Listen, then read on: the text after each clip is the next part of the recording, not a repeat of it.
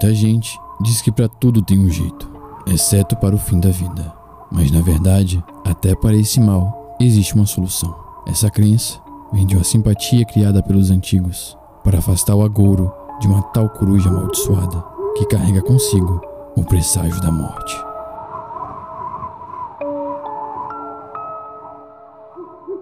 Minha mãe gostava muito de contar histórias para meu irmão e eu.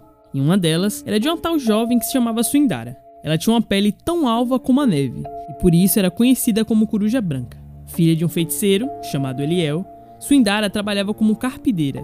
Esse nome era dado às mulheres que eram pagas para chorar em velórios e cemitérios.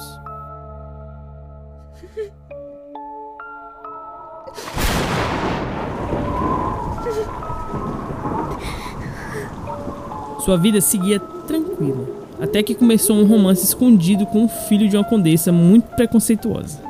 Casal sabia que se a mãe do rapaz descobrisse o namoro, ela nunca aceitaria aquilo, que era inevitável, pois morava numa cidade muito pequena. Mesmo com muito esforço do casal, a condessa acabou descobrindo, e sem que eles suspeitassem da descoberta, mandou uma de suas empregadas marcar um encontro com a jovem Suindara, no lugar mais escuro do cemitério, para supostamente prestar-lhe o serviço de carpideira.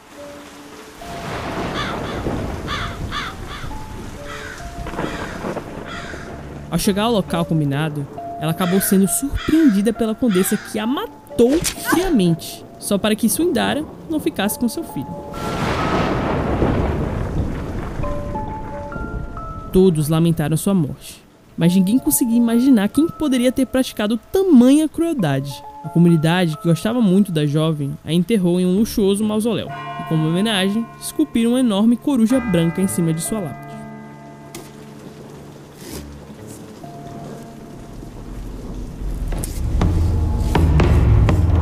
Porém, seu pai Eliel, inconformado com a situação, jogou suas cartas de tarô e descobriu que a verdadeira assassina de sua filha era a Condessa. Foi aí que ele resolveu fazer um poderoso ritual para se vingar.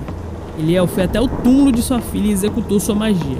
O espírito da moça penetrou na enorme estátua da coruja branca e fez com que ela criasse vida própria.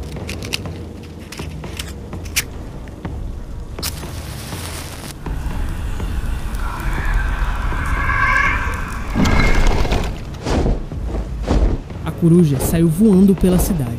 Foi até a janela do castelo onde a condessa dormia e começou a piar um canto estranho, semelhante ao som de roupa de seda sendo rasgada. Durante toda a noite, todos ouviam assustados o som aterrorizante da água.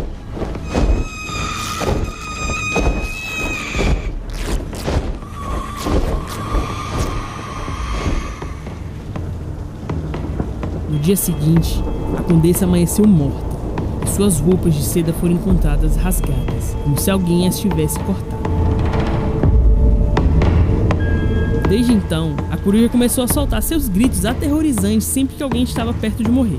A minha mãe contou que já testemunhou a morte de gente que foi alcorada pela rasga mortalha. E por isso, acabaram criando palavras para afastar o agouro, como um contrafeitiço que diz: Aqui não tem tesoura nem pano, tem ninguém morando aqui. E assim poupar a vida da pessoa enferma. Isso pode até ter sido coincidência, mas quem sou eu para duvidar?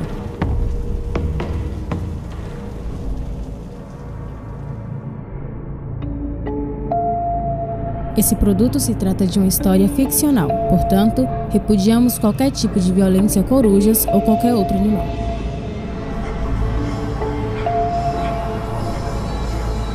Produção e direção: Kelman Fernandes. Roteiro: Débora Moura e Kelman Fernandes. Locução: Beatriz Farias e Jordano Sofiati. Gravação de Luiz Reis. Edição: Felipe Santos. Com orientação de Lina Buquerque e Priscila Schecker.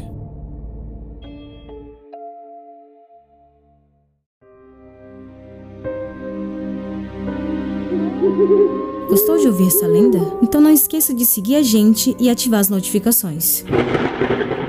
Ah, e se você sabe ou conhece alguém que tem alguma história desse tipo, manda pra gente através do e-mail radioesc.lendas.gmail.com e nos ajude a registrar essas relíquias da cultura popular brasileira.